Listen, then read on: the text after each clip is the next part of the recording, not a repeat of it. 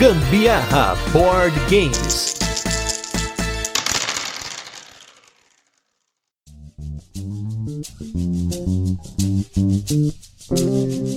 Fala galera, beleza? Aqui é o Gustavo Lopes, estamos começando aí mais um Gambiarra Board Games, o nosso programa Turno de Comentários, no qual a gente comenta sobre assuntos relacionados ao universo de jogos de tabuleiro que não estão incluídos aí no jogo da semana. E hoje a gente está continuando a série de casts que nós vamos comentar sobre a indústria e o mercado de board games, e hoje eu estou aqui com convidados muito especiais para falar de como funciona a publicação de jogos do Brasil do ponto de vista da editora. Então aqui, do meu lado esquerdo, eu tô aqui com o Márcio Botelho, da MeepleBR. Tudo bem, Márcio? Tudo bom, Gustavo? Tudo bom, os ouvintes? Espero que todos estejam bem, né? É, vai ser um papo interessante, eu acredito. E do meu lado direito, eu estou aqui também com, da MeepleBR, o Diego Bianchini. Tudo bem, Diego? Tudo bem, obrigado. Espero que estejam todos bem e vamos ver se a gente consegue ter um papo legal sobre edição. É um assunto bastante procurado. Bom, antes da gente começar, né, o nosso podcast, o nosso programa, a gente sempre deixa o espaço, né, para os nossos convidados falarem das redes sociais, de onde você pode encontrar a MeepleBR. E assim, bom, gente, se vocês estão ouvindo o nosso cast já, vocês são conhecidos, você já conhece a MeepleBR, né? A gente já falou de mais de um jogo deles aí, mas como a MeepleBR tá tendo aí um monte de iniciativas novas, né, de uns meses pra cá, nas redes sociais, teve o site que foi remodelado, acho bacana a gente comentar aí onde vocês podem encontrar a MeepleBR e o que vocês podem encontrar da MeepleBR nas redes sociais e no site deles. Bom, como o Gustavo falou, eu me chamo Márcio, eu sou responsável pelo marketing, community manager e outras coisinhas mais da BeepleBR, né? Desde janeiro eu entrei para a equipe, então tô cuidando da parte do site que está mais atualizado, né? O www.meeplebr.com. A gente está agora com o blog da Meeple, né? Que acho que a gente já bateu essa semana. A gente está falando hoje no final do mês de abril, quase maio, a gente já bateu acho que 20 publicações, 20 posts entre entrevistas, glossário do universo dos board games, a cena do board game no Brasil, em que a gente falou de Espírito Santo, a gente falou de Brasília, a gente falou de Alagoas, da Bahia. A gente também tem postagens com textos de opinião sobre a questão das mulheres no jogo, a questão da representatividade nos jogos de tabuleiro. Também estamos bastante ativos nas redes sociais. A gente está essa semana e nas próximas quatro semanas a gente vai estar tá com promoções, sorteios dos diversos tipos no Instagram, né? O MeepleBR. Vocês procuram a gente lá no Instagram, vocês acham, e também no Facebook. Então, toda essa parte. E acho que o Gustavo, na conversa antes, ele citou que eu sou o responsável pelo Vuduzinho e pelo Bowie, que responde perguntas toda sexta-feira, a menos que seja feriado, eu que respondo por ele, tirando as dúvidas da galera. Eu já queria deixar aqui a minha admiração, né? Porque eu adoro o David Bowie. Então, né, fiquei muito triste Somos quando ele morreu. dois. E ele morreu, assim, no depois do melhor disco deles, assim, disparado, que é o que o meu favorito, que foi o último disco do David Bowie, mas, enfim, muito legal essa iniciativa de vocês colocarem o voodoozinho, colocar o boi, né, fazer essa interação, e não só interações relacionadas a jogos de tabuleiro, né, vocês também colocam várias coisas legais, falando de filme, falando de anime, né, permeando os jogos do MipoBR, isso é muito bacana, acho legal quando a editora, ela traz coisas novas, né, nessa iniciativa, né, vocês não estão falando só de jogo de tabuleiro, até porque a gente não vive só de jogo de tabuleiro, apesar de que, né, eu fico quase que o dia inteiro pensando nisso, falando disso, digitando podcast, jogando quando dá, né, então Sim. é uma maluquice, né. Cara, deixa eu aproveitar e deixar meu elogio público aqui, porque efetivamente depois da participação do Márcio conosco na empresa, o nosso marketing, nossa comunicação, a nossa presença perante o consumidor, ela mudou muito, ela foi engrandecida, a repercussão que tem gerado a nossa participação e é uma empresa, de certa forma, que depende do meio digital, não é? Nós precisamos eh, zelar pelo, pelo público e que, que é um público basicamente virtual por conta do alcance que a empresa tem. É impressionante ver o quanto o trabalho do Márcio tem sido bacana nesse sentido. Ficou muito legal mesmo, vários quadros sendo elogiados, desempenho no site, no blog, ficou tudo muito bacana. Espero que o pessoal esteja curtindo essa nova fase aí da comunicação da Mipo. Não, e a percepção, assim, ela é, ela é muito forte, né? Como eu comentei, a presença hoje da MeepleBR nas redes sociais, ela é muito forte. Ela, ela é muito forte não apenas no ponto de vista de postar, de estar ali fazendo stories e tudo mais, mas da interação também. Isso é uma coisa que vai cair, inclusive, no processo de publicação, que é o final da publicação, né? Porque depois que você publica os jogos, tem todo um processo de marketing, de venda, atendimento ao cliente, pós-venda, né? Tem muita coisa que envolve, né? Da pós a venda. A gente acha que, ah, legal, vou publicar o jogo, publiquei, mas o publicar é uma parte do processo, né? Depois vem toda uma cadeia que sai das de vocês, né? Vai parar em lojista, vai parar em influenciador digital, no podcast, em youtuber, né? E não somente isso, mas no cliente final, né? Que é o que importa no fim das contas, né? Só para fazer um comentário é que a gente tá falando de um hobby que ainda no Brasil tem características de ser um hobby que não é massivo. Nós temos hoje um grande número de pessoas que jogam no Brasil, mas ainda não é uma comunidade tão gigantesca. Então, a gente tem o marketing digital, tem toda uma série de aspectos do marketing de conteúdo e tudo mais, mas que a gente, pro consumidor do board game, é importante ter uma relação mais próxima mesmo, né? Que é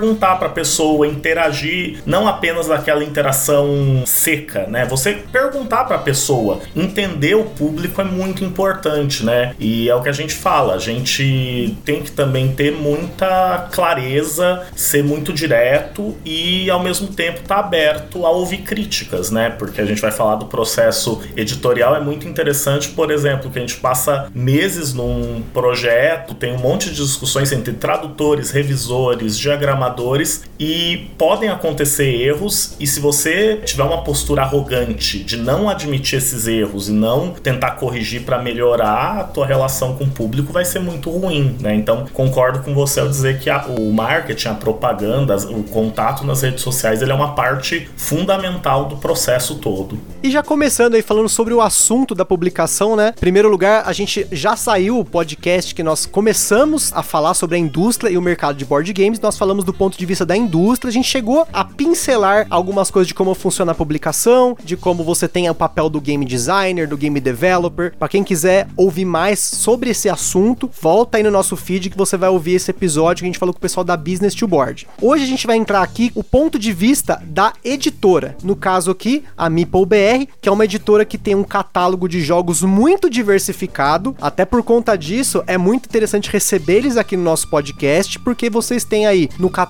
desde party games e family games, jogos bem levinhos, até jogos bem mais pesados. Você tem euros médio pesado, né? Então, esse catálogo já começa por aí. A minha primeira pergunta, antes de começar a falar do processo de publicação, é como que vocês se planejam e escolhem os jogos baseado no mercado? Porque isso para mim é uma incógnita, porque eu fico pensando, eu sei que tem muita coisa de hype, né? O hype de designer, hype de jogos que venderam muito em Essen, que venderam muito na Europa, mas ainda assim é interessante do pessoal entender como que vocês se planejam e pensam, pô, esse jogo aqui é viável para publicar no nosso mercado, vamos arriscar ou vamos investir nesse jogo? Gustavo, é curioso essa, essa aplicação que nós damos para a seleção de catálogo, porque ela parte da premissa literal de que nós somos jogadores de board game, nós somos hard gamers. Nós, né, o pessoal que faz parte da MipoRes são jogadores.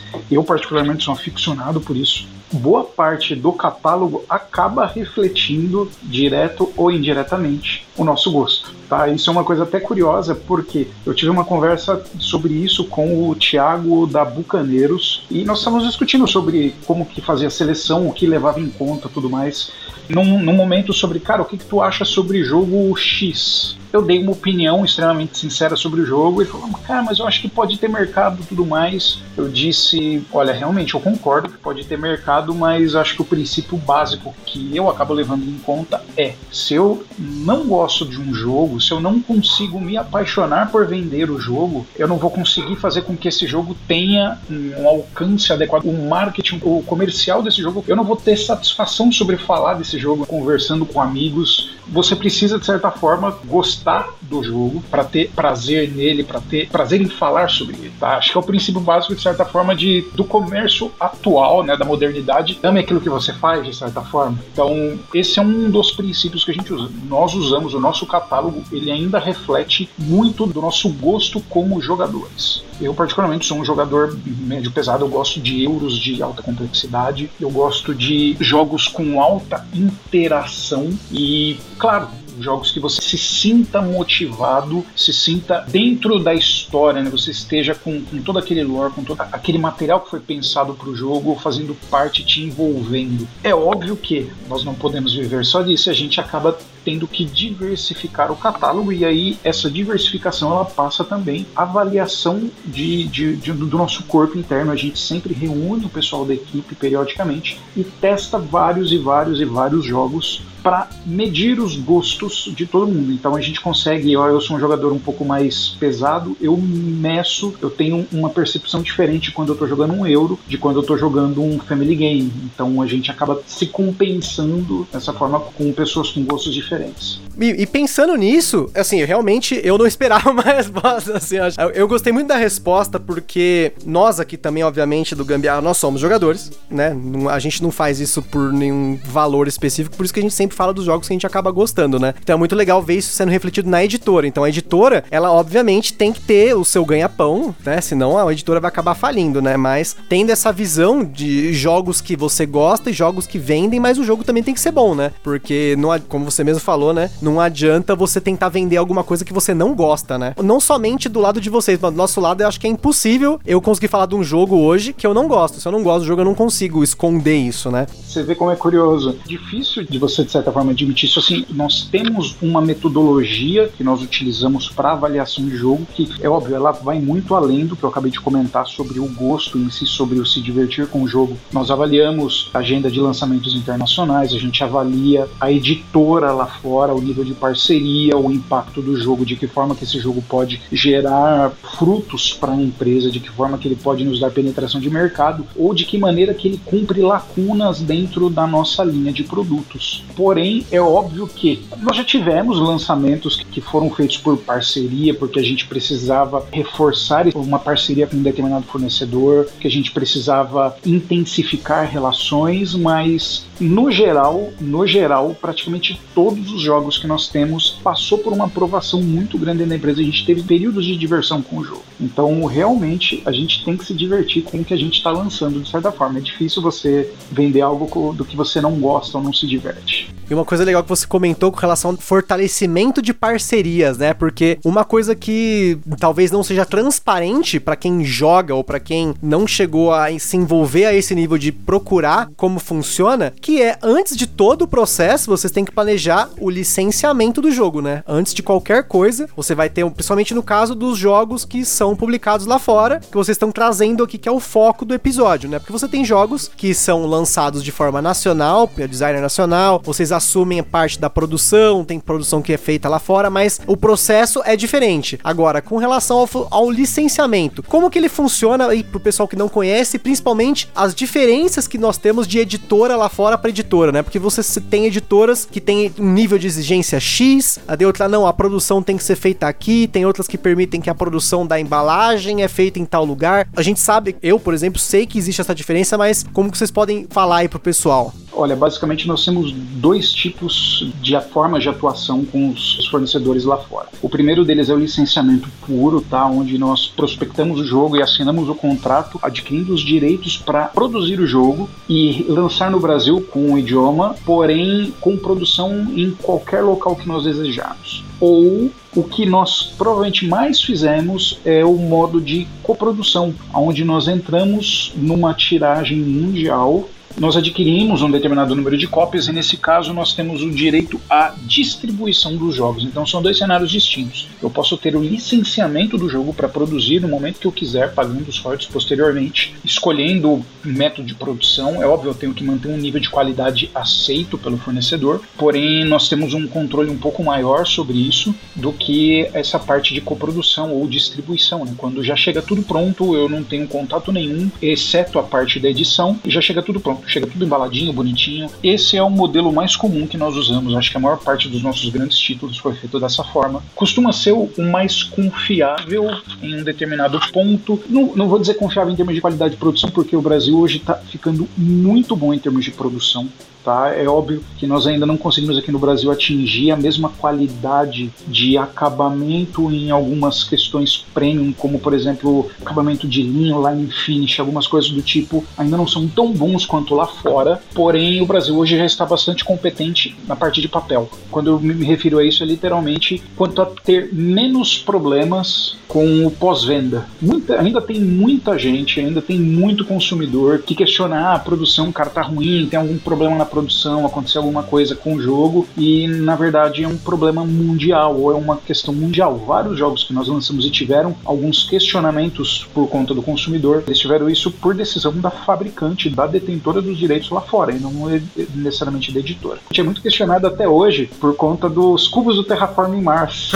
sim, sim. Todo mundo fica descabelado aqui ouvindo, lendo relatos sobre o cubo do Terraforming Mars descasca muito rápido. Cara, o cara jogou 50, 60 vezes o jogo, o cubo descascou. É, a gente fala, eu não tenho como controlar isso. É, a fábrica já manda daquele jeito, é uma decisão mundial toda, a tiragem mundial vem dessa forma. Se você entrar nos fóruns lá fora, nos Estados Unidos, na Europa, é a mesma reclamação. É a mesma coisa. É a mesma coisa, é mundial, tem que fazer ainda isso. E é importante o pessoal entender isso, né? Porque muita gente acha que por ter o selo da editora aqui no Brasil, é ela é responsável por fabricar aquele produto, mas eu vejo muitas vezes a editora como um papel, até comentei isso no cast passado da Business to Board, que eu vejo a editora como uma montadora de automóveis. A montadora de automóveis nem sempre ela fabrica os componentes do carro que ela monta e vende no final. Tem a maior parte do tempo ela não fabrica nada, ela só monta com coisas de fornecedores, que no caso é o que você acabou de comentar, o Terraforming Mars, ele vem de um print mundial, a editora lá fora, é detentora dos direitos dela aí. É a Frix Games. Frix Games, isso. Ela aceitou aquele nível de qualidade, aquele fornecedor daqueles componentes, então o que vem aqui pro Brasil é o que tá na Europa, é o que tá na Rússia, é o que tá nos Estados Unidos, é a mesma coisa, né? Pois é. A qualidade do cubo pintado, né? Infelizmente, dependendo da gordura da mão, tem gente que usa esmalte, né? E tudo mais, ele vai acabando com a pintura,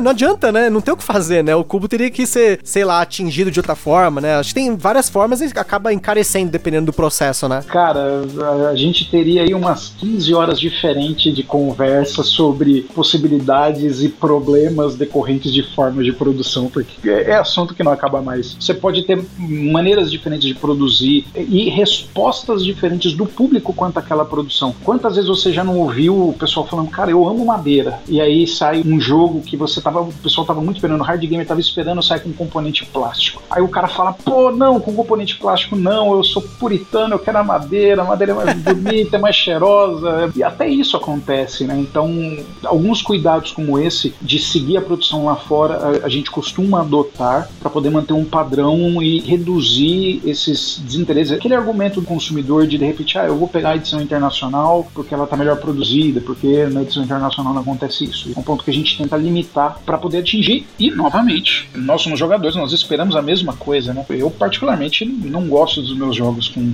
problemas, com vícios. Isso é uma coisa de jogador. Completamente correto, né? Mas é como você falou, né? A coisa vem às vezes da China, já vem tudo pronto, né? Então, o que vem é o que veio, né? Vocês acabam tendo que arcar com isso depois no pós-venda. Por isso que, é, mais uma vez, eu ressalto o papel do atendimento ao cliente, né? Que, por sinal, aqui no Brasil, a maior parte das editoras que eu precisei entrar em contato, eu tive um bom atendimento. Isso é legal, porque pensando em colecionismo, até comentei no cast que a gente falou sobre colecionismo aqui no Gambiarra, eu colecionava mangás. E eu tenho uma péssima experiência de quase 15 anos com o saque de editoras de mangá, por conta de problemas com página caindo, capa invertida, página invertida, página amassada, página que colou no plástico do shrink, enfim. E nos board games, né? Eu imagino também porque é um hobby com um valor agregado muito mais alto, o saque também de tudo quanto é editora que eu já precisei, eu não tive problema algum. Eu sempre fui muito bem atendido. Isso é importante na cadeia produtiva porque, novamente, é um produto com valor agregado muito alto, né? E o valor agregado alto, ele entra também porque uma vez que você licenciou o produto, você tem aí agora a liberdade de traduzir e adaptar ele pro nosso mercado, né? Eu acho que seria legal vocês comentarem sobre a adaptação dos jogos e a regionalização dos termos, né? Porque tem muito termo que vocês não podem traduzir porque não tem um termo igual no Brasil ou porque o tamanho do termo traduzido é maior do que o tamanho da área da carta que você pode imprimir, enfim, né? Eu imagino que vocês tenham uma série de dificuldades na hora de trazer o jogo para cá e traduzir, adaptar, diagramar tudo de novo, né? Cara, se a gente gente for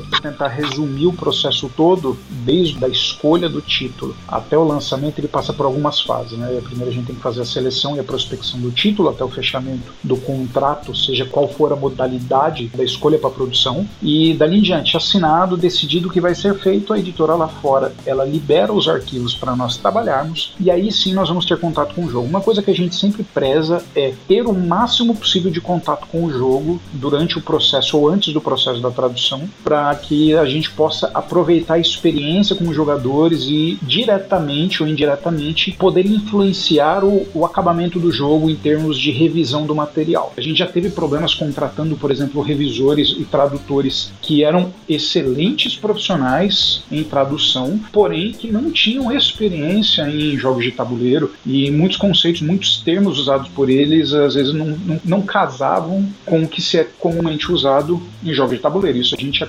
teve, esse problema, por exemplo, com a primeira edição do Terraforming Mars. O tradutor, por exemplo, ele na época ele não teve opiniões, opções válidas para nos fornecer para a tradução de tile. E nós, como no, no, período do quando contrapassou para o revisor, o revisor também fez o mesmo observação. Cara, tem algumas opções aqui: ladrilho, azulejo, surgiu um monte de coisas.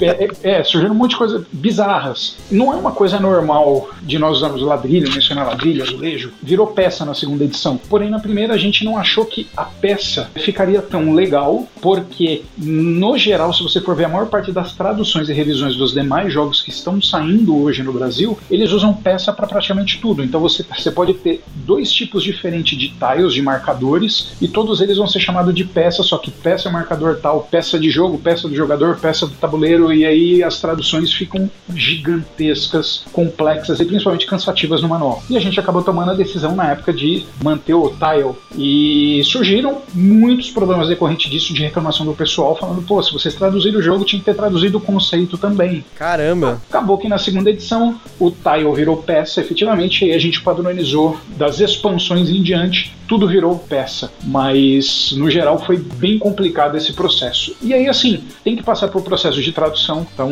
pegamos os arquivos, jogamos o máximo possível, experimentamos o jogo. Enquanto isso, o tradutor está trabalhando, a gente vai discutindo alguns termos base do jogo. Ele finalizou o processo dele, vai para o revisor. O revisor ele dá todo aquele cara crachá, ele confere o texto em inglês, confere o texto em português, verifica ortografia, verifica a consistência de regras, faz uma, uma checagem geral minuciosa no processo da tradução. Finalizou, passa para o diagramador. O diagramador vai se encarregar de pegar os arquivos originais e colocar todo o texto em português no material. E aí, assim, entre o processo de tradução e esse processo de diagramação, os tempos variam do tamanho do jogo, mas ele costuma levar de 30 a 90 dias, dependendo do tamanho do volume de material do jogo. Quando termina de diagramar, aí vem talvez a pior parte pra gente, porque sabe quando você tem aquele processo de. Não sei se você já teve alguma obra na, na sua residência e você tem que fazer uma reforma na sua casa. E aí você põe aquele monte de pedreiro para mexer no que já tá pronto, você precisa reformar, e começa a bagunça, começa a sair tudo muito mais caro. E o pessoal fala no momento assim, cara, é mais fácil eu construir do que eu reformar, porque construir pelo menos vai ser mais limpo.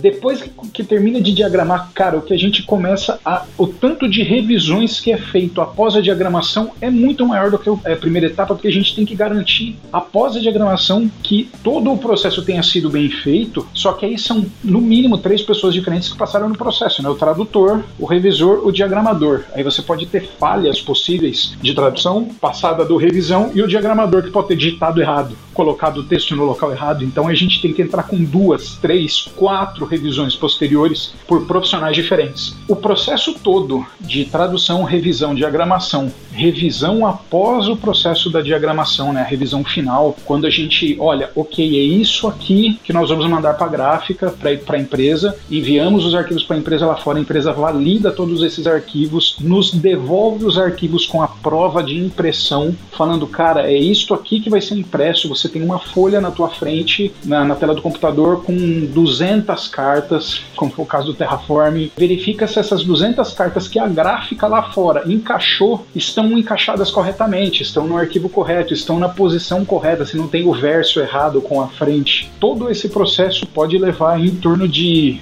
seis meses É Caramba. muito tempo de edição. É muito tempo de edição. É só lembrar, não podemos falar o nome do título, pois ainda não foi anunciado. Só que um título que a gente está lidando com o final desse processo, não final, mas a gente está tá no meio, houve uma questão que a tradução do manual foi feita, só que havia uma discussão de, ah, vamos traduzir determinado termo, que são cartas dentro do jogo. Só que não era possível traduzir esses termos porque os arquivos da carta são fechados, a gente não pode mexer. Nossa! Então tem isso. Aí qual a solução que o profissional de tradução vai ter que dar no manual para levar levar em conta que ele tem que traduzir tudo menos esse componente do jogo que tem texto. Então, tem, também tem essas coisas, né, Diego? Quando a gente não pode mexer em um arquivo e nele tem texto. E aí, como que você lida, né? Acaba sendo demorado assim porque não é simplesmente eu vai e volta, né? É óbvio que acontece, você tem que mandar com vários profissionais, passar por várias etapas de pré-produção, né, com esses profissionais, mas também tem a questão da solução que vai ser dada para alguns problemas de localização do título. Quer ver um problema que acontece bastante conosco? Já tem algum tempo que nós estamos nos esforçando para traduzir todos os títulos de jogos que forem possíveis.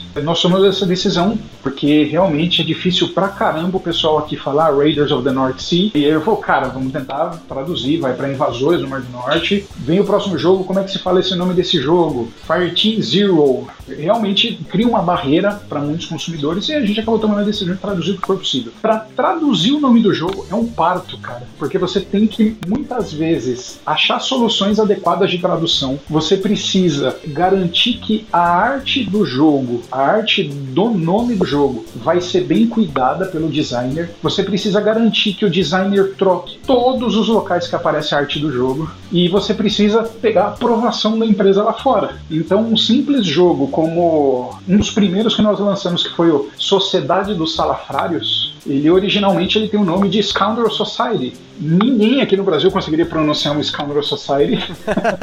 Nós tivemos que fazer essa decisão. Foi muito acertada na época, inclusive. O jogo ele, ele até foi bem por conta disso, mas é, a gente teve que mexer em tipografia, no logotipo, reposicionar tudo isso certinho nas cartas, nos locais que aparece o jogo, pegar, pegar a aprovação lá de fora. Ele é um processinho chato, mas ele é necessário de acontecer. E nessas horas que o, o jogo independente de idioma salva, né? Aqui no, no Gambiarra, assim, eu particularmente, eu, Gustavo, eu adoro jogos independentes de idioma. Eu sou apaixonado por um jogo que só tem ícone. Então, é a minha preferência. Então, quando o cara fala, o jogo é independente de idioma, opa, tá comigo. Já adorei, né? Mas do lado da editora, o jogo independente de idioma é uma vantagem, né? Porque é muito menos texto para você traduzir, diagramar e revisar. Com certeza, aí eu vou te dizer mais. Ele facilita muito várias etapas, não só da pré-produção do jogo, como uma tradução, revisão, né? o jogo, tudo sai muito mais rápido, porque aí você precisa se preocupar apenas com o manual barra caixa do jogo, quanto o processo produtivo dele é mais fácil. Porque nós já tivemos jogos, por exemplo, que nós conseguimos lançar em tempo recorde, porque todos os componentes já estavam produzidos numa versão gringa. E nós simplesmente nos preocupamos em produzir caixa manual, coloca tudo dentro da caixa do jogo e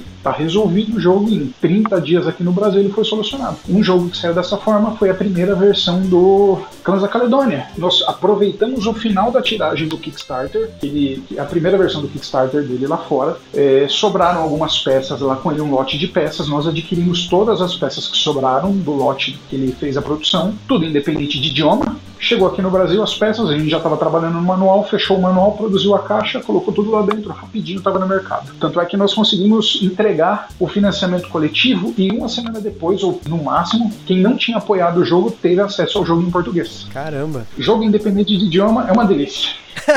e pra mim, a minha coleção. Eu adoro, né? Eu sei que vocês têm o Lorenzo, né? Se eu não me engano, Lorenzo é independente de idioma. Mombasa é independente de idioma. O Altiplano, né? O Newton também independente de idioma. Que é da mesma editora do Lorenzo, né? Então, uhum. é a mesma ideia, né? Isso a gente repara muito que alguns game designers eles gostam de trabalhar com jogos independentes de idioma, né? Eles têm esse foco, né? Maior. É, eu já não sei se o foco deles é por conta do cara já ter essa visão de mercado ou se ele prefere assim, né? Essa pergunta fica para cada designer, né? Olha, vamos ser sinceros, vai. Quando você pega um jogo bom, com um design gráfico competente, que é só, só iconográfico, mas o design é competente, que você olha a iconografia e fala, cara, tá tudo muito claro. É uma delícia de jogar esse jogo. Nossa. Sim. Nem me... Não, é, eu falei, a minha coleção tá cada vez mais caminhando somente pra jogos assim. O jogo pode ter o peso dele do que for, pode ser o jogo mais pesado que tiver. O jogo é independente de idioma, eu já levanta a mãozinha, opa, deixa eu ver esse jogo aí, eu acho sensacional. É bacana o jogo independente de idioma por outra funcionalidade. Ele permite com muita facilidade a aplicação para multi-idioma, né? Então, Sim. nós já tivemos casos também de produções que foram feitas através do aproveitamento de uma edição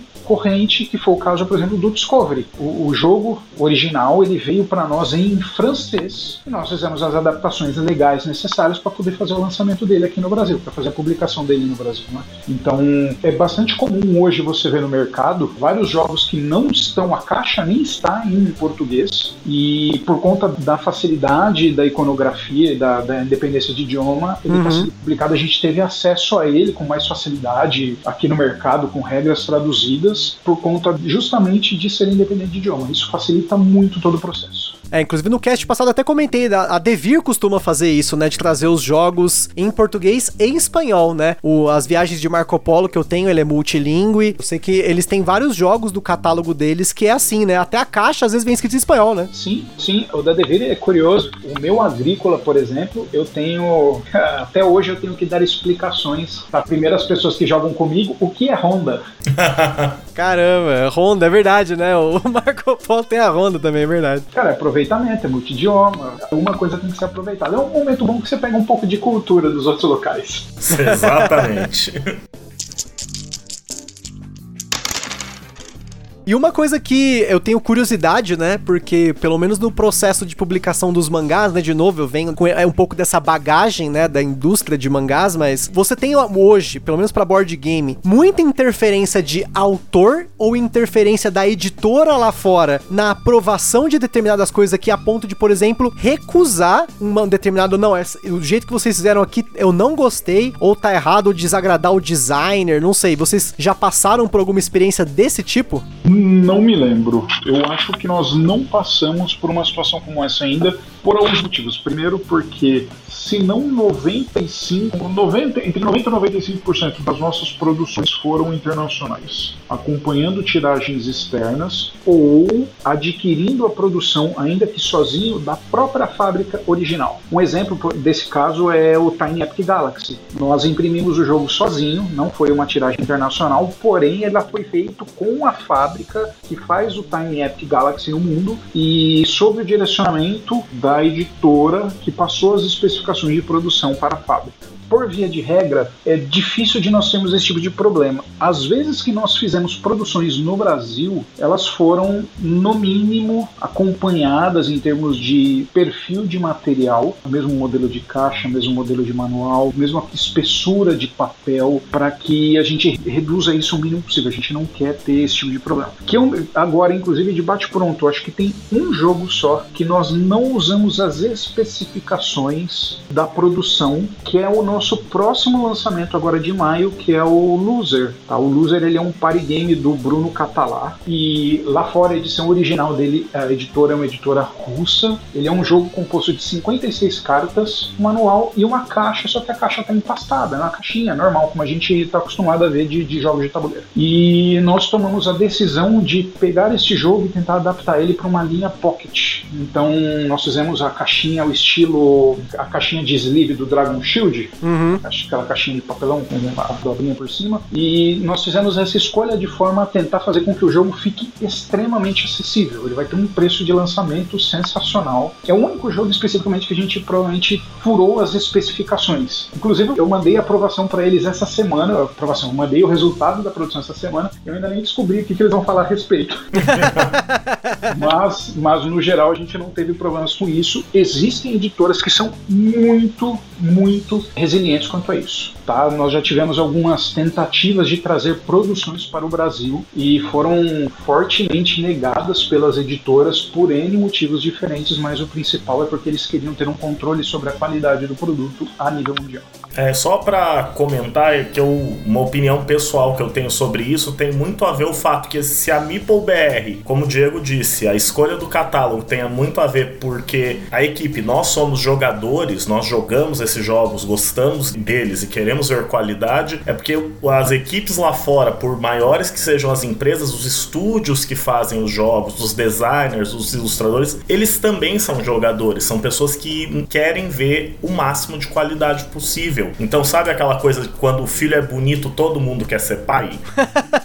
é isso, né? O cara tem gosto de, do jogo dele ter a melhor qualidade possível e é natural que haja uma certa desconfiança de outra pessoa que está produzindo isso não garantir a qualidade. Não é nem por maldade ou eu imagino não seja por má experiência, só por realmente gosto, carinho pelo produto mesmo. E falando no loser, acho que você já recebeu uma cópia para fazer uma resenha, né, Gustavo? Na data que esse cast tá saindo aqui, a gente já tá com o jogado já, provavelmente, né? Porque a gente grava, a gente grava no passado para lançar no futuro, né? Tipo. Mas é muito legal. É, é, o tipo de party game que, além do fato de ser compacto, eu adorei esse negócio da caixinha pocket, porque, assim, eu comento bastante sobre essa questão de tamanho da embalagem, de você ter uma caixinha pocket, porque geralmente quando a caixinha não é pocket, eu coloco numa deck box para levar ele por aí, né? E mesmo assim a deck box, né, a deck box geralmente de Magic, né, ela não é tão pequena, né? Ela não cabe, vamos dizer assim, tranquilamente no bolso, né? E o primeiro teste que eu fiz quando eu recebi o loser foi colocar ele no bolso para ver se ele ficava muito aparente assim. Tipo... e ele não fica, ele deve ter ficado muito legal. Ele é muito pequeno, ele é, assim, eu vou te falar que o meu celular aparece mais, porque o meu celular é de 6 polegadas, né? ele fica mais aparente do bolso do que a caixinha do, do loser, né? tipo, isso aí já foi o primeiro ponto positivo. Que bom, é.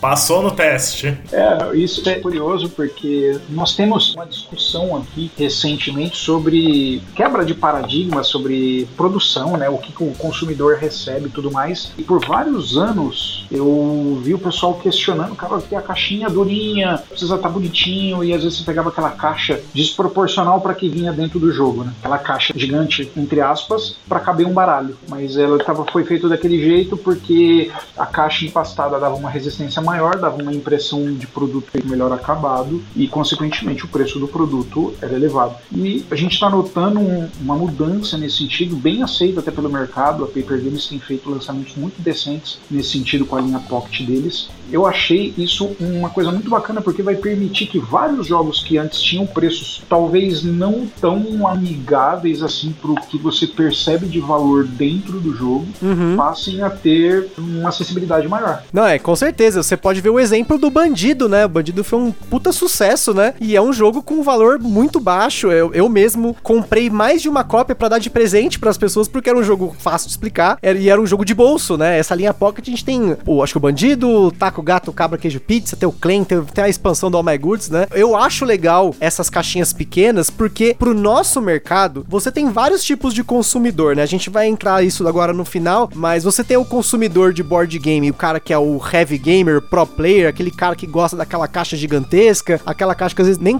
na estante, que foi o meu caso hoje, a minha experiência hoje, eu comprei um Lisboa, ele não cabe na estante. eu tive que fazer uma gambiarra pra ele caber aqui, coloquei ele deitado, joguei ele de lado, coube. Foi a primeira, eu não lembrava que o jogo era tão grande. Isso explica o nome do seu canal. Tem que fazer uma gambiarra na estante, pô. Uma gambiarra, um Tetris aqui, né? Pra ele poder caber, né? E você tem esses jogos pequenos que eles se adequam a muitos públicos, né? Não só o público que é já público gamer, né? O board gameiro aí, né? Que a gente zoa aqui, mas é o público que não costuma jogar, né? E às vezes o jogo de bolso, o jogo com valor mais baixo, ele facilita a entrada de novos jogadores, né? Mas a gente já entra sobre isso, né? Ainda falando da produção com relação à publicação via financiamento coletivo e a publicação tradicional. Quando que vocês optam por um ou por outro, né? Porque, por exemplo, o caso do Brasil, vocês vão optar pelo financiamento coletivo, né? Que inclusive era para ter sido agora em maio, né? E a, vai agora acabou por conta do coronavírus está sendo postergado, obviamente, né? Acho que é, é meio óbvio, né? Mas quando que vocês optam por entrar no financiamento coletivo de fazer um financiamento coletivo ou mesmo de entrar num financiamento coletivo internacional e trazer o jogo para cá ou simplesmente publicar de uma forma entre aspas tradicional? Vou dividir isso em duas fases, tá, para responder. Primeira delas é, se fossem jogos nacionais publicados pela Meeple, como foi o caso do Triora, como é o caso do Brasil, nós temos a decisão de fazer um financiamento coletivo quando nós vemos que o jogo ele pode ter melhorias a ser agregadas ao jogo com base no número de consumidores, fazendo com que fosse uma produção regular de um jogo ele possa ser melhorado, como foi o caso da tiragem do Triora. Quem recebeu o Triora ficou muito feliz com a qualidade da produção. É, nós fizemos inclusive algumas coisas além do que nós tínhamos prometido no financiamento, como a personalização de algumas peças que não estavam no escopo do financiamento. Nesse sentido, quando você tem um jogo que ele pode agregar a comunidade, pode ajudar a agregar o jogo, é bacana usar a ferramenta de financiamento coletivo. Diferente, por exemplo, do caso do Paper Dungeons, a gente não planeja o financiamento coletivo porque, como é um jogo de desenhar, talvez ele não vá ter tantas possibilidades legais, não de material, mas de qualidade. Né? Você não tem como, por exemplo, fazer com que um jogo de, de escrever fique melhor produzido. Então a gente decidiu, para o caso do Paper, fazer o lançamento direto. Né? Isso vai agilizar muito o lançamento do jogo, né? porque a gente economiza tempo de produção após o financiamento. A gente não precisa saber se o jogo vai ser financiado ou não, a gente simplesmente direciona os recursos da empresa investe efetivamente em cima de um projeto. Pensando do ponto de vista de financiamentos coletivos internacionais, a gente participou de muitos deles, é, inclusive, se eu não estiver falando bobagem, nós somos talvez uma das, se não a primeira, uma das primeiras empresas do Brasil e de boa parte do mundo a criar esse modelo de tentar trabalhar junto com a editora lá fora no financiamento internacional. Pode até ver que coisa de três anos atrás, talvez, o financiamento coletivo era uma editora e você tinha distribuição, você tinha os países friendly uhum. para facilitar o frete. E hoje tem editoras lá fora especializadas até em fazer o financiamento em nome de outras para vários idiomas, como é o caso da Indie Games, que fez isso com o Terraform Mars. É, nós participamos do financiamento coletivo do Terraform Mars lá fora, conduzido totalmente pela Indie, em nome da, da Frix Games, então eles se especializaram em gerir a plataforma de financiamento coletivo. É, isso é muito legal porque permite que o jogo esteja no, no, no, país com, com a primeira tiragem. Né? Então você tem a mesma possibilidade de jogar o jogo no teu idioma, na mesma velocidade praticamente que todo o resto do mundo. Nós participamos de muitos desses projetos durante esses últimos dois anos, mas de certa forma a decisão dele é, é alguns projetos eles são um pouco mais seguros, não é? Porque você já sabe o que esperar do jogo, você já tem uma base de fãs construída e outros jogos são algumas apostas que a gente às vezes tem que jogar alto, né? Do tipo, cara, eu, eu vou apostar nesse jogo, às vezes eu nem consegui experimentar ele tanto, eu não tenho nenhuma opinião tão grande formada sobre o jogo, sobre o resultado que ele vai causar no mercado em si, mas eu vou apostar porque existem bons indicadores para isso, então a gente acaba pesando bastante nesse sentido. Para ser bem franco, com base nesses últimos meses, essas últimas respostas dos financiamentos coletivos, nós pretendemos continuar trabalhando com isso, porém talvez talvez em um número um pouco menor, porque às vezes geram muitos problemas seguidos de entrave de agenda para nós. Às vezes nós estamos com, trabalhando em vários projetos ao mesmo tempo e surge um financiamento coletivo, o cara lá fora fala, cara, você vai participar desse financiamento, porém você precisa me entregar os arquivos em 30 dias, 40 dias, e eu falo, não dá mais, não consigo ser rápido assim. Isso acontece bastante, viu? Às vezes a gente fecha um contrato lá fora, o cara fala, tá bom, tá aqui os arquivos, você tem 45 dias para me entregar os arquivos que eu tenho que produzir isso em tempo recorde lá para entender todo mundo que está participando. O que? Não dá. é valendo, né? Vai, é, uba, uba, uba aí, né? É bem, é bem por aí mesmo.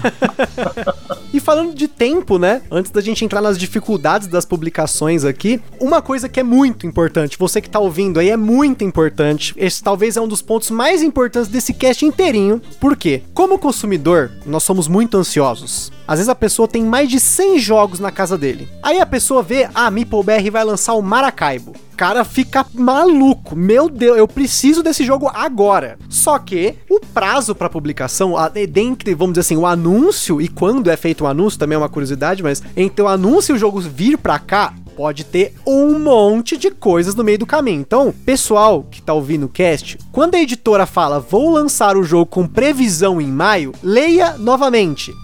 Previsão. O que é uma previsão? É igual previsão do tempo. Você assiste o jornal, fala vai chover. Você acorda, não chove, você liga lá na, pra oh, não choveu hoje. Culpa de vocês, eu saí com o guarda-chuva, perdi tempo. Então, para vocês aí, pra galera aí ouvir, pessoal da MipoBR, qual é o tempo médio entre o momento que vocês falam vamos lançar um jogo ou vocês pegam um jogo até o jogo ser lançado. Médio. E, inclusive, se vocês tiverem experiências para contar dos jogos que foram lançados num tempo recorde e jogos que não foram lançados no tempo recorde. Muito pelo contrário, tiveram atrasos por conta de N entraves no processo que não dependem de vocês. Eu vou dizer que talvez o jogo, a média, pode esperar aí alguma coisa na casa de seis meses, tá? Tô dizendo média, mas talvez o mínimo aceitável seja seis meses. Porque, novamente, é, a gente precisa fazer todo o processo de preparação dos arquivos, revisão tudo mais, e aí entra em, em produção. A produção internacional ela não dura menos do que 60, 90 dias no mínimo, mais a logística internacional que vai aí 45 a 60 dias. Então, só produção e logística lá fora é, leva em torno de cinco meses, sem contar o nosso trabalho aqui. Então, é natural que seis meses seja um período mínimo aceitável. Nós já tivemos, óbvio, casos que extrapolaram muito esse período e nós já tivemos produtos que foram muito mais rápidos do que isso. Para ter uma ideia de qual produto que foi, acho que talvez o nosso pesadelo, é o Ilha dos Dinossauros. O Ilha dos Dinossauros, nós começamos a traduzir ele, se eu não me engano, no mês de julho ou agosto. Nós enviamos todos os arquivos para a fábrica em novembro. A fábrica começou a produzir em novembro e nós recebemos o produto em outubro do ano passado. Levou quase 10, 11 meses de produção e logística. Caramba! Produção e logística, porque aí a fábrica demorava muito na resposta, ela estava com linha de produção cheia, ela não podia parar o que ela estava fazendo para encaixar é, outro processo produtivo e, e, foi seguindo. E aí vai e volta, tem que fazer correção de arquivo, tem que fazer correção de material, tem que nossa, foi um, foi um pesadelo. E não é um jogo barato para você ter um investimento parado por 10, 11 meses só na produção. Sim. Isso é um ponto até curioso. Se aventurar nisso é complicado, porque toda a produção, tudo que você vai pensar em fazer é pago sempre antecipadamente, tá? É, boa parte do pessoal não sabe disso ou talvez não saiba, mas todos os jogos, quando são lançados aqui no Brasil pela MipoBR hoje, eles chegam no Brasil totalmente pagos. Tá? O investimento da editora ela tem que bancar toda a produção do jogo, todo o desembaraço, fazer tudo antes do jogo chegar aqui. Não se faz nada lá fora com pagamento futuro. Então, isso é, um, isso é um ponto importante. A gente ficar com o investimento parado meses é uma situação delicada. Não, até agregando isso, Diego, é bom do lado que eu tô lidando, eu tenho que lidar com o público tudo mais, para as pessoas, para os ouvintes entenderem que, por nós, assim, no mundo ideal, o jogo era lançado nesse prazo que o Diego falou em seis meses. Ninguém quer atrasar lançamento. Assim, não, não existe aquela coisa. Parece que tem alguns, como você falou, os board gameiros, né? Tem alguns consumidores, parece que eles têm a impressão que a gente se diverte. Assim, olha, a previsão era para maio, agora foi para agosto e eles acham que a gente tá rindo, né? Com pose de vilão, tirando sarro do jogador. Para nós é prejuízo, não é? Como o Diego falou, a gente quer ver o jogo na prateleira, nas lojas, porque nós, nós precisamos vendê-los. E é uma coisa muito ruim quando eu tenho que lidar com o público ter que dar uma notícia, ter que anunciar atraso. É sempre cruel, é sempre muito difícil. A pessoa fica chateada, xinga, mas é, é assim, é uma política de empresa mesmo, Diego, quando eu comecei comecei a trabalhar, ele foi muito claro comigo que a gente preza por ter uma comunicação bastante direta e honesta com o consumidor. A gente não pode dizer que o negócio ia sair em maio fingir que nada aconteceu e pôr uma nova data. Tem que explicar o que aconteceu, né? Isso é parte da confiança que a gente constrói aí. Cara, tem alguns, alguns pontos, até, só fazer um complemento na, na observação do Márcio.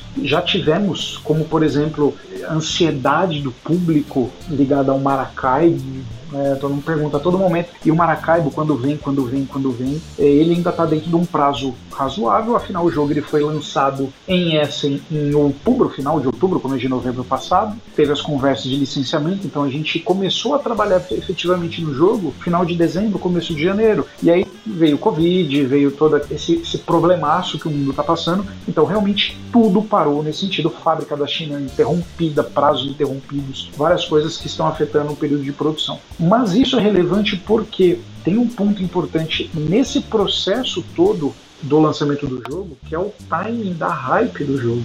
Vários jogos hoje não podem se dar ao luxo de serem lançados fora da hype, fora de um período onde ele está em evidência no mercado. Então a gente tenta, de certa forma, trabalhar com a decisão do, de alguns jogos, sabendo ou pelo menos estimando quando é que a produção vai ser possível e se por acaso o período de produção não fica muito fora, não fica muito distante do lançamento do jogo, porque a gente pode correr riscos de de repente quando o jogo chegar no Brasil, cara, já veio uma outra coisa melhor, diferente, que o pessoal está dando mais atenção e o lançamento do jogo ser, ser um fracasso. Então acompanhar esse período da hype do, de quando o jogo está em evidência, de quando o marketing dele está mais visível é importante.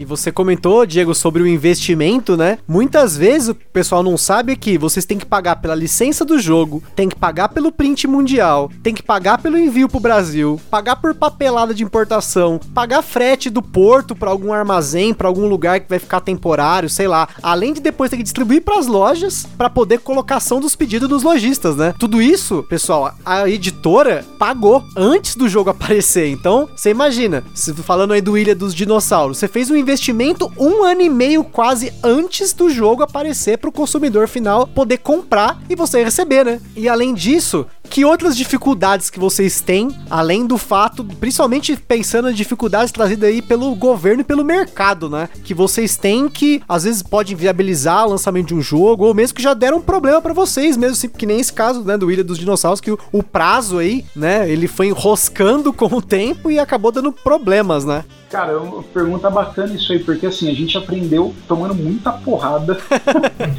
muita porrada mesmo a lidar com a questão de anúncio e expectativa. No começo da editora, uh, nós tínhamos a ideia de que quanto mais cedo a gente anunciasse o título, mais vendas a gente pudesse angariar, porque mais pessoas deixariam de comprar o título naquele momento, aguardando a tiragem em português. Porém, os riscos envolvidos na produção de um jogo, inclusive no fechamento do contrato, são muito grandes. Às vezes eu, eu fecho um contrato e por algum motivo é, a editora atrasa a impressão, o título deixa de ser relevante para o lançamento. Já aconteceu várias vezes de nós assinarmos jogos e não lançarmos.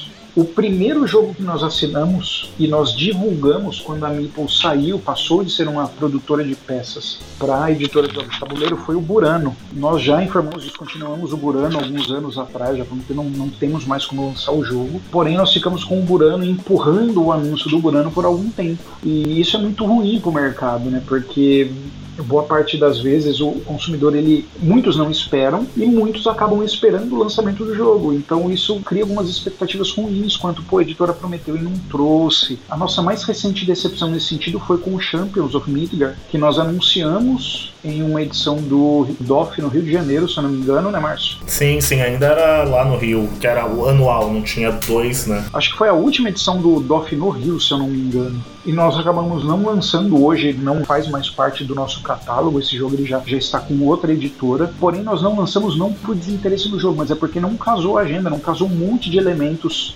quanto à produção desse jogo em si. A gente teve que aguardar vários fatores, período de trabalho do jogo, agenda internacional, agenda de produção nossa, teve vários fatores que envolveram. Então, já tem um bom tempo que a gente opta por não anunciar um jogo se nós não estivermos, no mínimo, trabalhando nele. Tá? Eu digo trabalhando do tipo, em algum grau, pelo menos de, no mínimo, tradução ou já em produção. Por exemplo, o Loser, a gente já tinha anunciado o DOF no ano passado, mas a gente já estava trabalhando nele há algum tempo. O Pré-História, quando nós anunciamos no DOF do ano passado, nós já estávamos com a produção dele. Praticamente todos os jogos que a gente anunciou nos últimos anos com exceção dos Champions, eles foram lançados no máximo um ano após o lançamento, porque nós já estávamos com essa política de trabalhar o jogo, de ter o jogo dentro da nossa linha de produção. O que acontecia alguns anos atrás, as editoras anunciarem, anunciarem, anunciarem, para mostrar o tamanho delas, ver se pouca resposta, pouco reflexo em lançamentos. Então hoje a nossa linha ainda continua muito próxima a isso, talvez até encurtando um pouco mais. A gente está dando preferência por anunciar o jogo em duas situações. Ou quando tem um evento que faz com que o anúncio seja relevante. Nós estávamos preparando várias coisas bacanas para o DOF, e com agora o cancelamento, ou o adiamento, melhor dizendo, do DOF, nós pretendemos fazer os anúncios em algumas dosagens homeopáticas nos próximos meses, mas de acordo com a nossa agenda de produção. Quando a gente tem o perfil, olha, aquele jogo ele tende a entrar em produção, aí eu anuncio para não ter essa lacuna muito grande de tempo, essa expectativa frustrada do consumidor.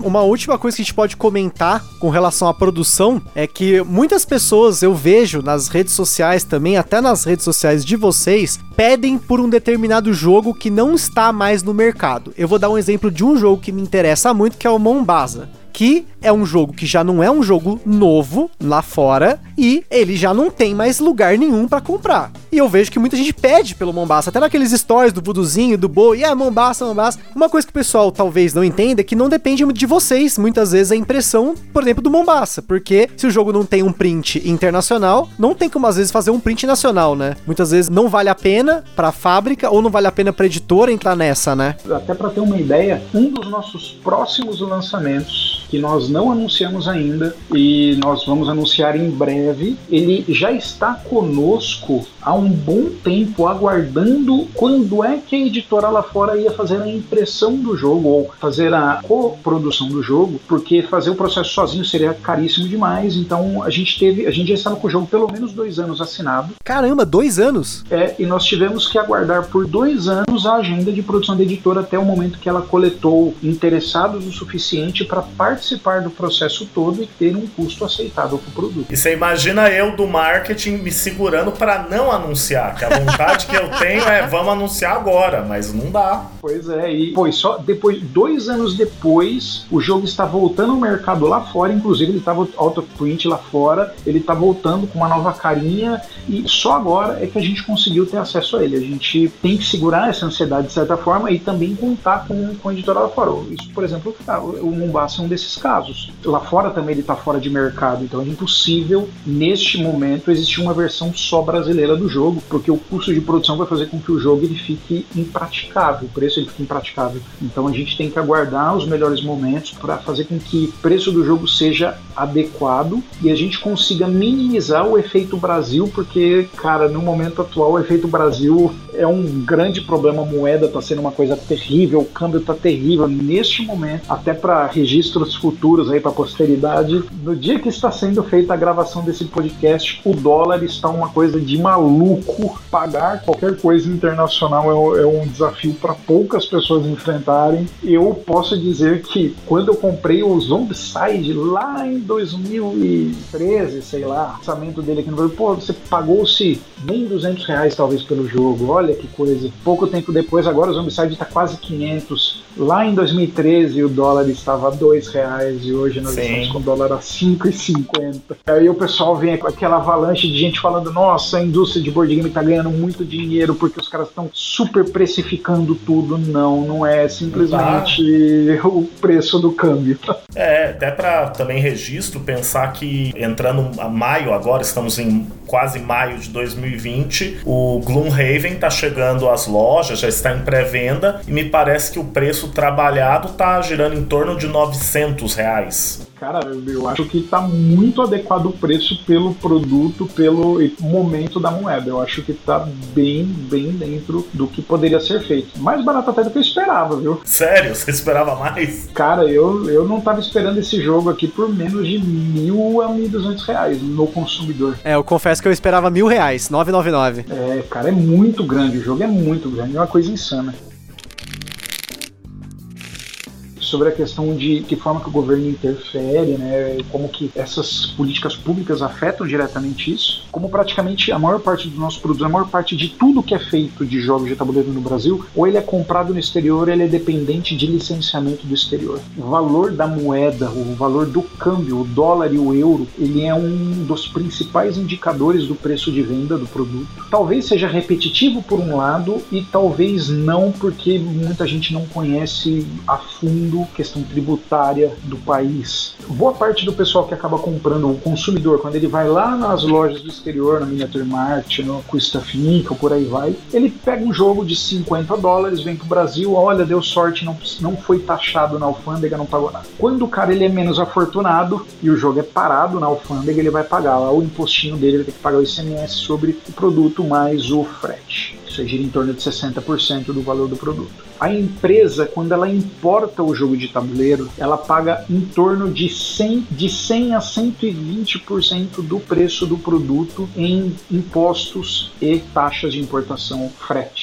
Cacete! É, então assim, não é que a empresa, a editora brasileira, ela é bilionária, ela ganha muito dinheiro, não, cara. Um jogo que custe 10, 15, 20 dólares para produzir, ele chega aqui dentro custando 20, 30 ou 40 dólares ele dobra de valor. Quando ele chega no Brasil, ele já dobra, no mínimo ele dobra de valor. Quando a gente conta, inclusive, isso lá fora para as editoras, as editoras elas ficam malucas. Elas falam, cara, como que vocês trabalham desse jeito? Falo, não sei. A gente tem que fazer, inclusive, mágica. Porque se você pegar o preço de produção da maior parte dos nossos jogos e comparar com o preço de venda que a editora trabalha lá fora, ela tem uma margem de ganho bizarramente maior do que a editora brasileira. Porque boa parte dos países lá, alguns países, pelo menos, ou eles têm impostos menores ou eles têm impostos apenas na ponta de venda, no caso no consumidor. Por exemplo, a fábrica pode produzir, mandar para a editora, que manda para uma distribuidora, que nada disso paga imposto. E aí, quando a loja vende, só a loja paga o tax lá, tranquilinho, tributa uma vez só. Aqui no Brasil, chegou no Brasil, tributou, a editora vendeu para a loja, tributou, a loja vendeu para o consumidor, tributou e a gente vai cascateando imposto e fica um problemaço. Afirmo sem sombra nenhuma de dúvidas, um grande problema do jogo de tabuleiro no Brasil é um misto de câmbio versus custo Brasil. O valor de taxa de importação, impostos e a forma do tratamento tributário no Brasil é um pesadelo.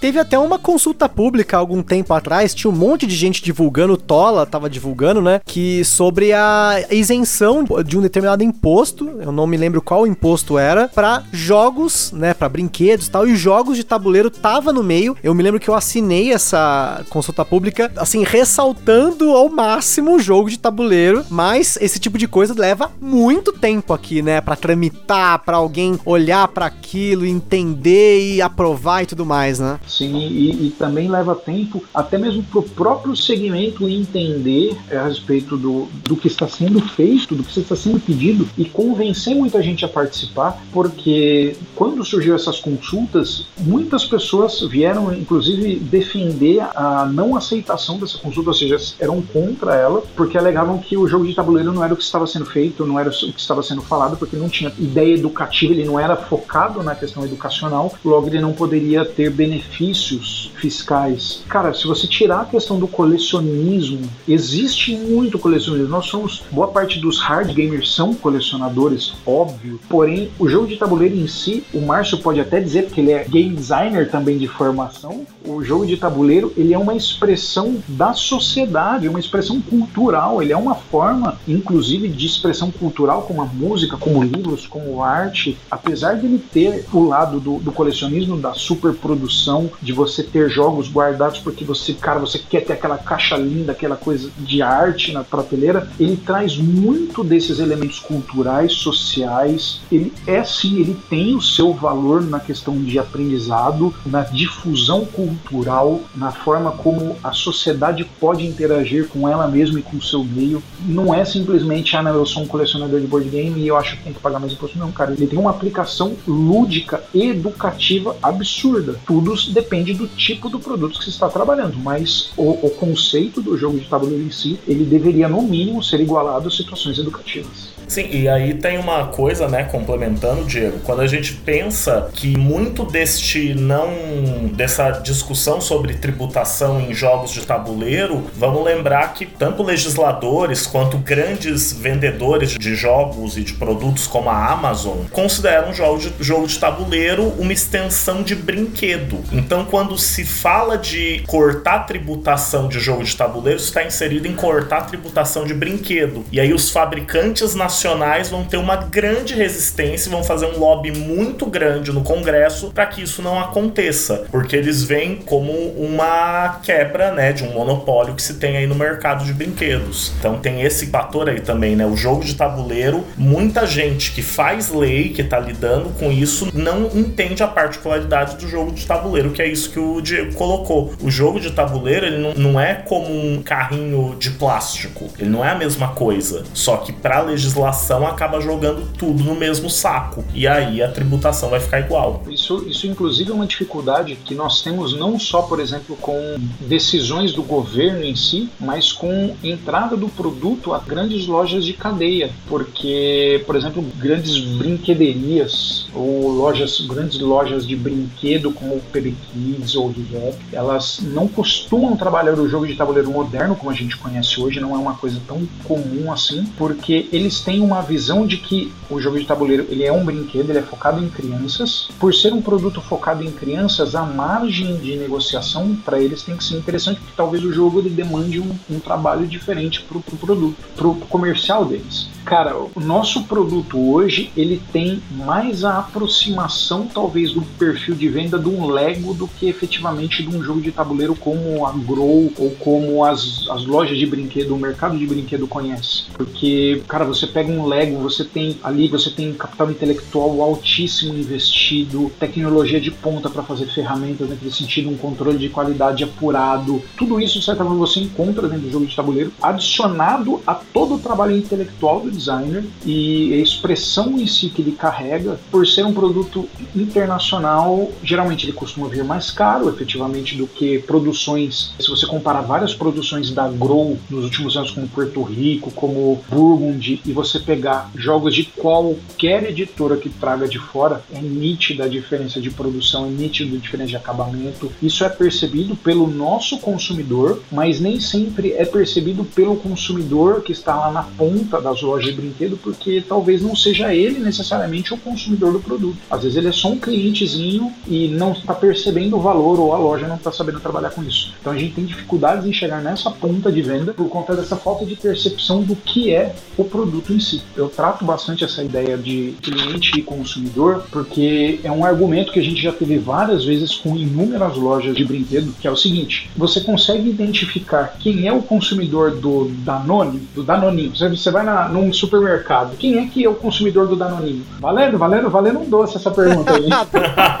Cara, é curioso ver, boa parte das vezes o consumidor do, do, do produto é o filho, vai. Sim, eu, sim, eu sou, sem dúvida. Eu sou um cliente do Danoninho para minha filha consumir. A toda comunicação direcionada no produto, ela é feita pro cliente, talvez pro consumidor. Você vê bastante isso nos canais de infantis, né? Aquelas propagandas feitas pro consumidor, que é a criança, que fica pentelhando o pai o tempo inteiro lá, pai, compra isso, olha isso que legal, tudo mais. O pai compra sem saber exatamente o que é o produto em si, porque o consumidor já trouxe toda essa informação. Isso acontece no mercado de jogos de tabuleiro também. Se você for olhar as lojas de brinquedos, você olhar numa loja de rap da vida, no dia das crianças, eu parei uma vez no dia das crianças, eu fiquei olhando quem é que parava para comprar jogo de tabuleiro na ReHap no dia das crianças. A fila de senhores e senhoras com Twister, banco imobiliário e o War embaixo do braço era absurda.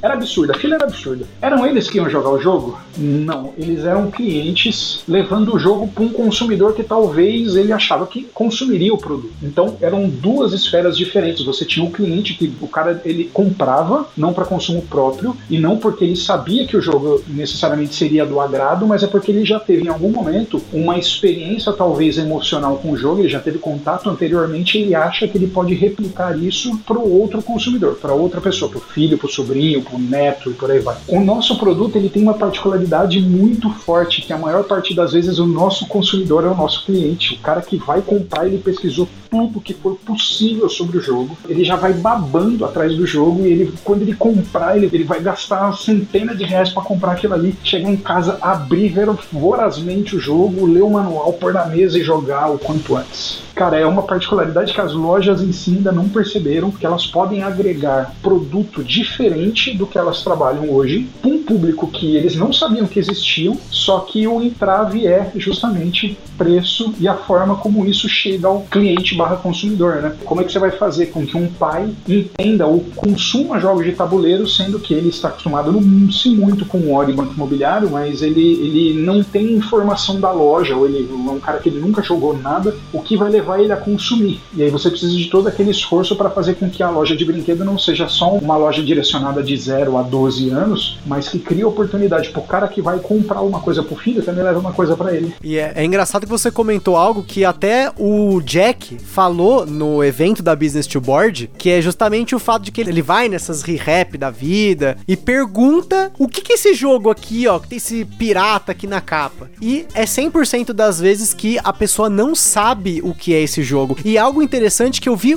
diferente na Livraria Cultura. Eu sou um cliente da Livraria Cultura, eu compro muito jogo de tabuleiro na Livraria Cultura. Por quê? Já aconteceu muitas vezes eu chegar na Livraria Cultura e ter uma pessoa especializada lá dentro e ela sabe te falar mais ou menos, não no nível de youtubers, né, de, de, de criadores de conteúdo, mas pelo menos ele sabe te dar uma noção do que, que é aquilo que ele tá falando ali, o que, que tem ali na prateleira. Ah, eu tô procurando um jogo para criança, mas eu tô procurando um jogo moderno. Aí ele já foi, já chegou o caso. Ah, ele me ofereceu, por exemplo, Ilha Proibida da Devir, porque era um jogo que ele sabia ali, ele tinha essa associação. Então, você vê, você tem duas lojas grandes com diferentes posicionamentos. Eu não vou comprar na ReHap, eu falo abertamente, já falei em outros episódios que, assim, por, durante muito tempo eu não adquiri jogos sensacionais como Castles of Burgundy, Porto Rico, Catan por conta de preço nessas lojas, né? O markup é elevadíssimo, mas porque eu não conhecia o jogo e naquela época, muito tempo lá, sei lá, eu não tinha tanto esse envolvimento que eu tenho hoje de entrar num Ludopedia, de entrar no YouTube, de ouvir um podcast e aprender o que, é aquele jogo, de conhecer aquele jogo, né? Então é exatamente como você falou, né? O cliente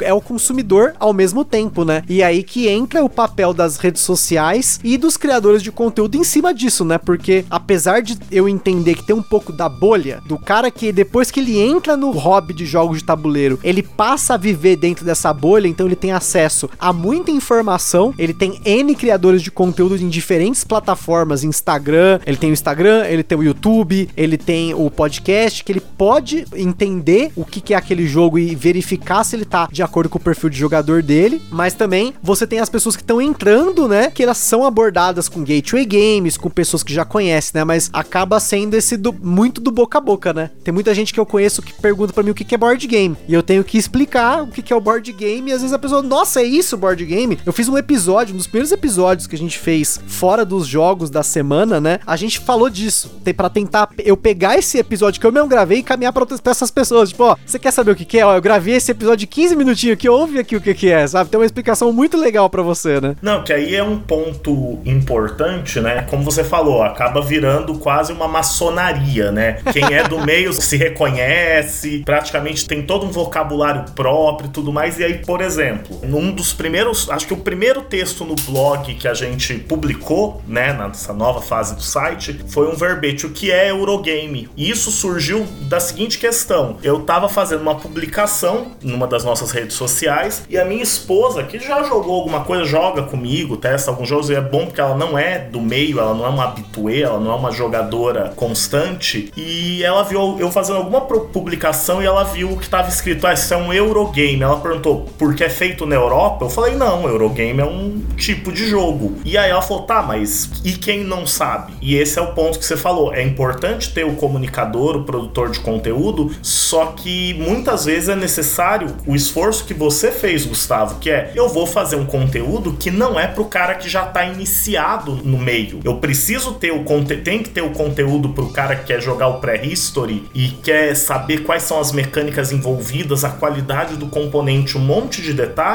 que quem tá iniciando ou quem nunca ouviu falar de jogos de tabuleiro moderno não vai entender. Tem vídeos de produtores de conteúdo que eu olho, eu vejo, eu falo, cara, esse cara tá falando pra bolha da bolha da bolha, porque ele não consegue usar um linguajar acessível. E é importante, tem que ter o cara especializado que faz a resenha criteriosa, só que também tem que ter o produtor de conteúdo para trazer mais gente pro hobby, porque se não traz mais gente pro hobby, ele fica paralisado, ele fica engessado, ele não consegue se expandir. E eu vou te falar que é uma dificuldade sempre se adequar na linguagem para falar de, aqui no Gambiarra, né, de jogos de tabuleiro para pessoas que não conhecem conhecem para pessoas que já conhecem. A gente costuma explicar o que, que é tal mecânica. Todos os episódios, para quem ouve desde o começo, tem uma explicação. A gente deve fazer, inclusive, um episódio de novo, extra, só falando de mecânica e tudo mais. Que, inclusive, é uma linguagem que o de quem é a vez do Rafael Studart utiliza e que eu uhum. acho sensacional. Ele não é um canal para quem já tá no hobby, muitas vezes, né? Porque ele faz os gameplays, ele explica conceitos que pra gente é meio óbvio. O que, que é Ameritrash, o que, é euro, né? A gente que já tá no hobby sabe isso de cor salteado ao contrário, mas é importante, por exemplo, de novo, voltando no episódio do Altiplano, a gente tentou falar do Altiplano, que é um jogo pesado, médio pesado, para um público que não conhece. E realmente, assim, eu fiquei muito feliz da gente já ter recebido algumas mensagens, as pessoas falaram, nossa, eu não tinha a mínima noção do que era esse jogo, né? E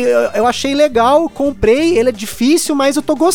Então, tipo, pô, a gente cumpriu o objetivo, que é de tentar fazer isso, mas realmente é uma dificuldade tremenda. É, eu confesso que a gente tenta ao máximo, mas às vezes até nós, por já estarmos dentro do hobby, às vezes a gente se perde, fala umas coisas que a pessoa ouve e fala, pô, mas o que, que significa isso, né? Então, constantemente a gente tem que voltar nisso, né? E isso cai novamente na comunicação, porque sim, sim. a comunicação, como lá no começo do episódio vocês comentaram, é uma presença totalmente digital. Então, para atingir esse público digital, você tem que atingir o público que já está inserido no hobby e o público que não está inserido no hobby. E muitas vezes, esse caso do pré-history, que é um jogo pesado, né? Mas que ao mesmo tempo, às vezes, uma pessoa que já jogou War, ela pode pegar esse jogo e falar: pô, esse jogo é muito legal. Apesar de ele ser difícil, ele é muito legal. Mas para você comunicar para essa pessoa que aquele jogo ele é bom para uma pessoa que não tá inserida no hobby, que não sabe o que é euro, que não sabe o que é mecânica, o que é rondel, o que é alocação de trabalhadores, a pessoa ela não tem essa noção. Para ela entender que aquele jogo é bom para ela, você tem que explicar com outras palavras, né? Sim, sim. E aí só para fechar essa parte também tem que se ter uma consideração que é, acho que o Diego colocou isso bem no começo. Tem uma parte do catálogo que são os jogos que agradam, né, que nós gostamos, mas não pode ser só o jogo euro pesado médio, né? Não, a gente tem que ter jogos para outros públicos, até porque isso é um dado importante. Você estava no evento do Business to Board, né? Uma das frases que me marcou muito no evento foi: todo mundo gosta de jogar, só tem que descobrir qual jogo é o seu jogo. Exato. E aí vem aquela coisa que é saber olhar para um jogo e, e avaliar para que público ele é. Ele pode não ser o meu jogo, mas ele tem qualidades para outra pessoa. E também e sobre a questão que você falou, nós que estamos inseridos no meio, a gente sabe muito do jogo, mas às vezes não consegue comunicar, é aquela diferença entre conhecer algo e saber explicar, né? Porque Sim. o que eu vejo de. A gente vê muitas vezes pessoas que amam um jogo, adoram o jogo, entendem o jogo de cabo a rabo, mas que vão sentar para tentar explicar para outra pessoa e o jogo fica impossível entender a explicação da pessoa, porque ela tá tão inserida que ela leva em conta que você já sabe tudo, né? E ninguém nasce sabendo tudo. Outra coisa que eu vejo muito é gente dizendo: não, não pergunta se é tipo War, que absurdo. Gente, às vezes a única experiência da pessoa foi ter jogado War quando era adolescente. Então, qual o problema se ela parte de que aquele jogo lembra para ela War porque tem pecinhas que se movem num tabuleiro? É a experiência inicial da pessoa. Ela não tem que nascer sabendo tudo sobre Terraforming Mars, Clãs da Caledônia e outros jogos modernos. Ela tem que começar de algum lugar e perguntar é um exercício de humildade que você não pode responder dando uma patada e afastando a pessoa. E digo mais, a boa, se não a boa parte do mercado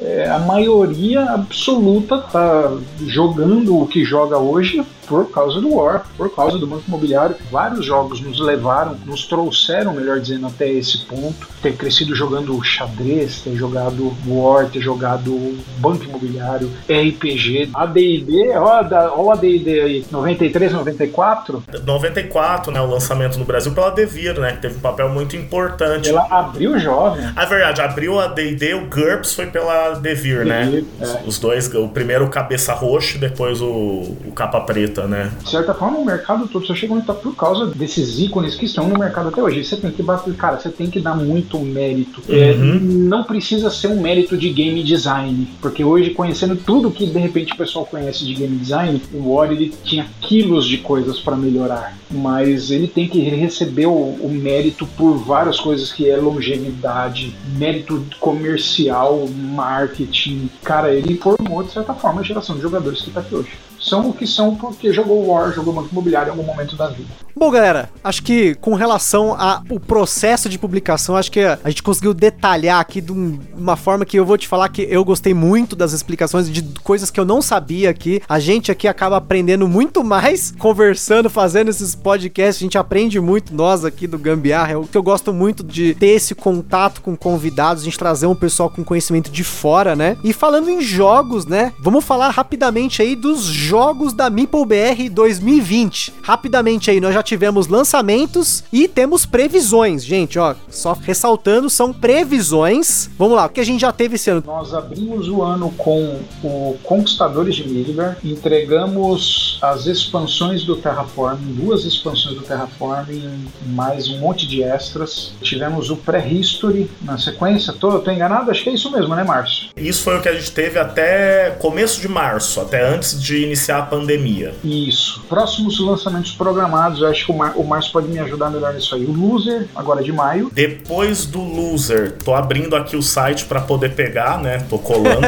a colinha, né? Pelo nosso planejamento, era o Voodoo Reprint com as duas expansões que nós vamos fazer uma. Não posso dizer uma big box de expansão, mas é uma edição especial de expansões. Nós juntamos duas expansões em uma. Sim, que é a Ninjas versus Pigmeus. Pigmeus e Zumbis versus Bárbaros. Então vai vir uma caixinha com as duas expansões. Sim, vai ser bem legal. A gente vai ter a nossa linha de sleeves, ter vários tamanhos padrão, mini euro, euro, mini americano e americano, né? Que é uma linha de sleeve premium. Excelente material, vai causar um, uma ótima repercussão de mercado. Depois, junto com ele, praticamente a gente terá a reimpressão, a chegada de mais uma tiragem do Terraform Mars, ainda sem as expansões. As expansões vão ser reimpressas este segundo semestre, se tudo correr como previsto. Na sequência, Draftosaurus, né? Draftosaurus. Já em julho, né? Já em julho, Draftosaurus, que eu sei que o Gustavo gosta muito desse jogo. Nossa, eu falei ele umas mil vezes já no podcast, já. Realmente te adora. Eu, eu cheguei, na época, não tinha nenhum anúncio da Mipo BR com relação ao anúncio do Draftosaurus. E a gente comprou numa promoção do Miniature Marketing. Até hoje ele vê mesa, assim, constantemente. É um ótimo jogo. Aí na sequência, Diego, é lançamento nacional, né? Ah, a gente tá em dúvida ainda se vem primeiro o Paper Dungeons antes ou se vem a nossa cerejinha do bolo, que para mim é o melhor jogo disparado que a gente teve nos últimos anos, que é o Maracaibo. E aí daí para frente é um grande mistério. A gente vai finalizando por aqui mais um episódio do Turno de Comentários. Novamente queria agradecer ao Diego e ao Márcio por esse conteúdo excelente, conteúdo aqui que a gente traz para enriquecer o nosso podcast. Então, que meu muito obrigado para vocês e para os ouvintes. Eu espero que vocês gostem desse cast e dessa série que nós estamos fazendo, trazendo convidados da indústria e do mercado para falar dos pontos de vista diferentes. A gente teve da indústria, a gente teve agora do ponto de vista da editora. Nós pretendemos trazer designers aqui, game developers developers e mostrar para vocês um pouco do background, curiosidades também, para vocês entenderem que o jogo de tabuleiro que você tem na sua estante, que você joga, que você gosta, ele é uma obra de arte, ele é uma ferramenta de interação social e também ele passa, pensando nele como um produto, por tantas etapas para chegar na sua casa. A gente tem que dar muito valor a todos os profissionais envolvidos nesse processo e muitas vezes respeitar relações com o prazo, com alguns probleminhas que podem acontecer, porque nós somos humanos, né? E o jogo, novamente, ele é feito somente por humanos, tem não a máquina fazendo o jogo aí. É claro que tem uns caras tipo Rainer Knizia, o cérebro do cara é uma máquina, mas aí é outra história, né? Então, forte abraço para todo mundo aí e até a próxima. Um grande prazer, um grande abraço. Abraço, tudo de bom. Tchau, tchau, gente.